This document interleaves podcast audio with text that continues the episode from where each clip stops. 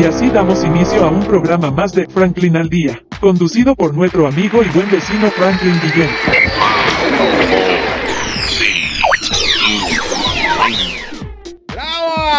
¡Excelente! Por supuesto, lo más bello, lo más hermoso que tiene esta estación, Franklin Guillén, mis redes sociales, arroba Franklin al día, pegadito como una sola frase, Franklin al día, estamos en todos los sitios. Hay que darle las gracias a los que nos permitieron estar aquí, por supuesto. www.ticompra.com, lo que saben lo que usted necesita. Smart Shop and Gallery, una empresa más de Taikon Group. Y de esta manera, pues por supuesto, damos inicio al programa de hoy. Les traigo una invitada que, bueno, que para qué les cuento, hermanos queridos.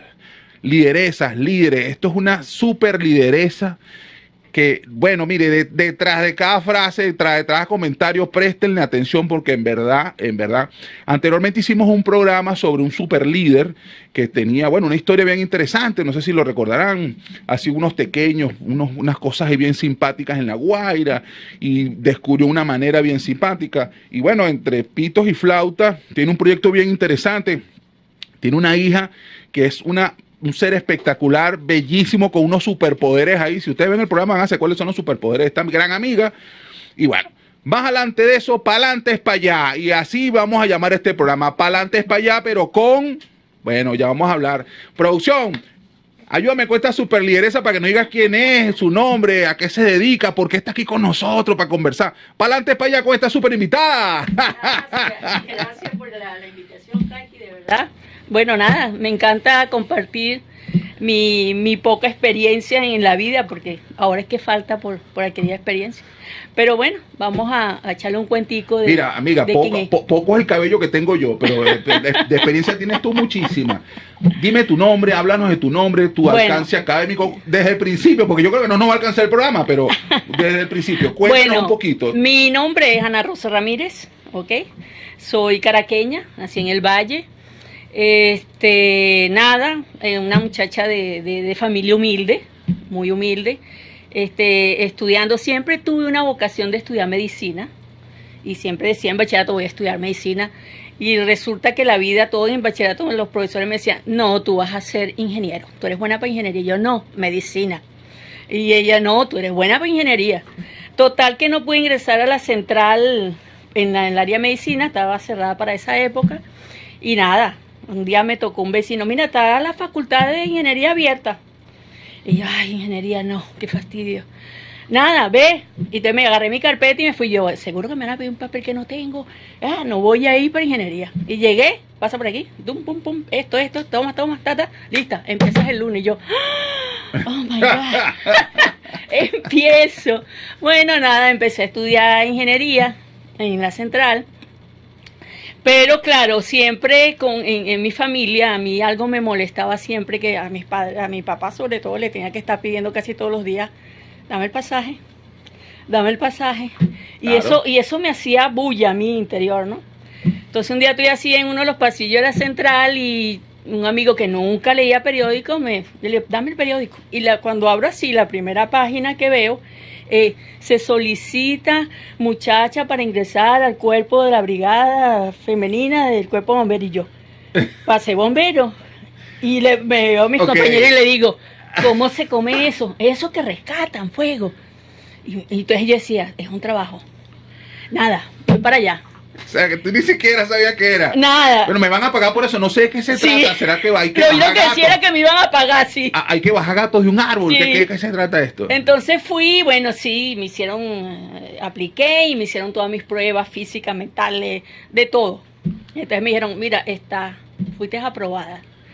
Bueno, yo a mis padres no le había dicho nada, llegué a mi casa y le dije, mira, este, yo apliqué para los bomberos, me aceptaron en una brigada femenina, empiezo el lunes, voy a estar internada seis meses. Pero era la primera brigada, femenina. correcto. Ok, para que les entienda, les explico un Cuando momento. Diego Arias, Ok. en el mandato de Diego Le- les cuento un poquito, Ajá. ¿ok?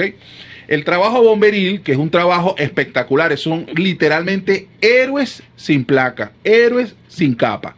En verdad que los amigos, mucho más allá de cuerpos de seguridad que nos protegen, los médicos que también, pero estos amigos se zumban donde saben que hay problemas, y estamos hablando de explosión, incendio, gas, envenenamiento, tragedia, ¿sí? Por lo general, ese tipo de esfuerzo está más llevado hacia la parte masculina, el hombre, pues por la contextura, la resistencia, tener que cargar gente.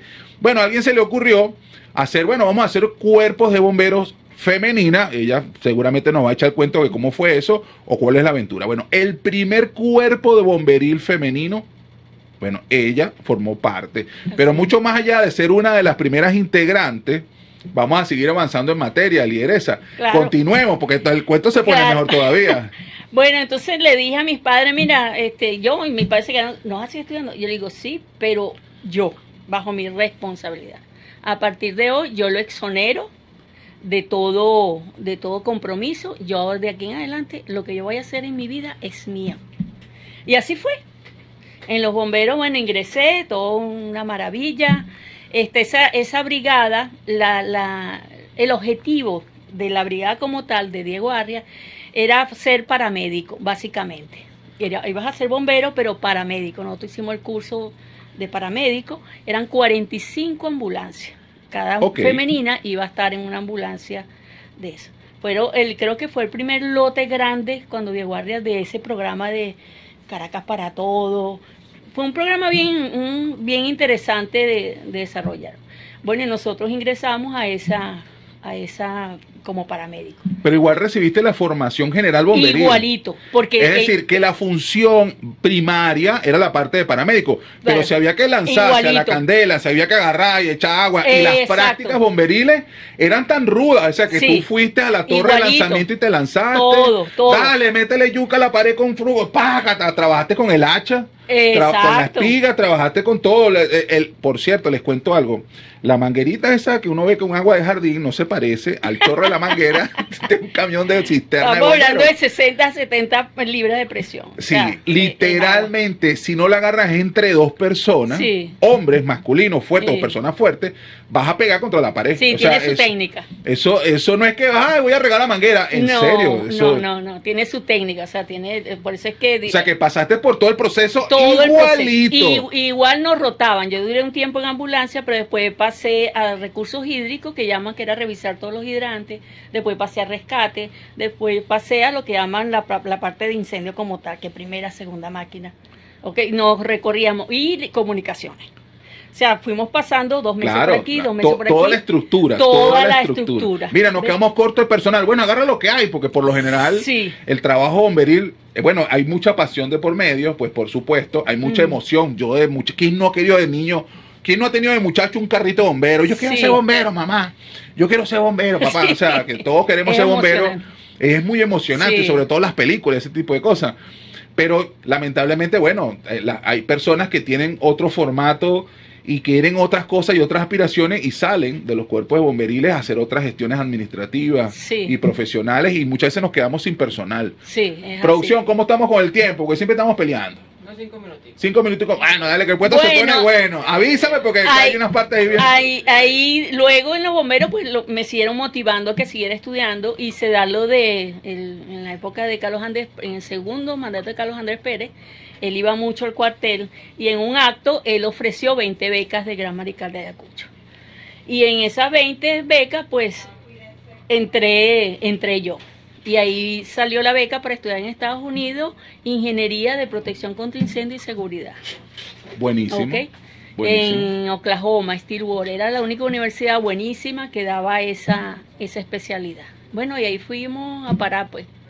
Estudiar cuatro años estudiamos ahí. Ok, entonces... Y regresé. Dentro del, por lo general las personas viven situaciones únicas. Por ejemplo, yo estuve en el terremoto de tal cosa. O yo estuve en tal evento. O en mi época yo fui uno de los premiados para aquel. Llevamos dos cosas. Perteneciste, fuiste el primer cuerpo femenino bomberil. Encima de eso, tuviste la fortuna y el éxito de estar dentro de las becas Gran Marical de Ayacucho, que fue un programa de becas espectacular, es magnífico. El programa de beca consistía en que agarraban ciertos talentos, no, no, no recuerdo, yo no, no, formé parte de eso, pero es algo muy viejo. Este, agarraban ciertas personas, ciertos estudiantes, o se los daban eh, a ciertas, a ciertas calificaciones muy particulares, y era sacarlos del país colocarlos en potencias estudiantiles, potencias universitarias o países con tecnología superior a la nuestra, formarlos ah, académicamente con todo, con todos los chocolaticos, con todo lo que había que ver, había habitación, consumo, Pagaban consumo, todo. pagaban todo, no Sí. era que te daban mala vida. No. Eso sí, tenías que tener calificaciones importantes Claro. y más que todo aprender. Claro. Acto seguido, te formabas, regresabas al país y era una manera de tener talento preparado a nivel Claro. internacional. Preparar a los demás. Ese era el acuerdo. Transmitir ese, ese- Vienes a Venezuela y te quedas por lo menos dos años en el país, después tú decides. Por supuesto, los venezolanos nos destacamos muchísimo, pero muchísimo, al punto tal de que como todo empresario internacional, pues le agarraban y le decían, mira, talento, ven acá, te ofrezco tanto y te quedas en el país. Muchos venezolanos, bueno, se quedaron afuera, Sí. se quedaron A mí- a y se hicieron propuestas millonarias me- y se quedaron. A mí me hizo una oferta este, un ingeniero allá para, para quedarme. Me dijo, te consigo la green card, te consigo todo, te queda. Y también fueron gente de, de Irán, de Irak y de los Emiratos Árabes a hacernos ofertas para trabajar en las En las petroleras, claro, pues por supuesto. Sin embargo, bueno, esta lideresa se devolvió. Claro. Dice, no, te tienes que entender que mi propósito es tal cosa, mi proyecto es esto, y yo tengo ética. Así Eso, que, eso le dije yo a la persona, me dijo, te voy a hacer una oferta, no se la hago a tu, a tu mm, pareja porque ya sé la respuesta de él que era así. Te voy a hacer esta oferta. Te quedarías bajo estos parámetros y yo le, y la respuesta mía fue tajante, no lo vacilé, o sea, le dije, no, porque yo tengo un compromiso con mi país, yo firmé un contrato, y yo tengo que regresar a cumplir con ese contrato. Wow, ¿ok? excelente. Bueno, fíjense, recuperamos un talento Y él, me, y él me dijo, esa, eh, eh, no me extraña esa respuesta. No esperaba ti". menos, Sí. claro, claro. Es que Pero la mira, tenía, propuesta tenía te- que, te- claro, tenía que hacerte claro. la, la oferta. Bueno, y el cuento no termina allí. Resulta que esta lideresa se devuelve académicamente con preparación internacional, este, con, con niveles importantes. Fíjense, ya estamos hablando de que reconocimiento internacional de otras empresas. Mira, vente con nosotros. Sí. Espérate, mira, no. Eh, entiende que yo hice un compromiso, sí que lo puedo romper, pero yo moral y éticamente entiende que yo Exacto. primero vale mi palabra. Se devuelve a Venezuela. Ajá, lideresa. Cuéntame.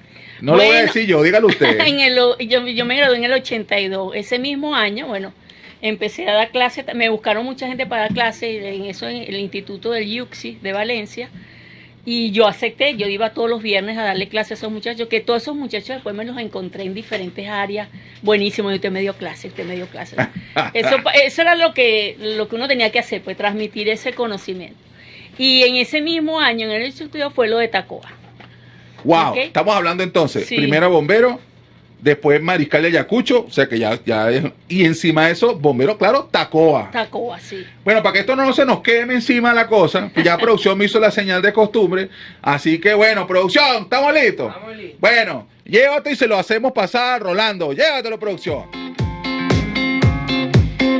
Haremos una pequeña pausa y regresamos en breves instantes con su programa Franklin al Día. En compañía de y buen vecino Franklin. Esto es publicidad. www.ticompra.com, donde encuentras lo que necesitas y punto. Smart Shop and Gallery, otra empresa de Taikon Group.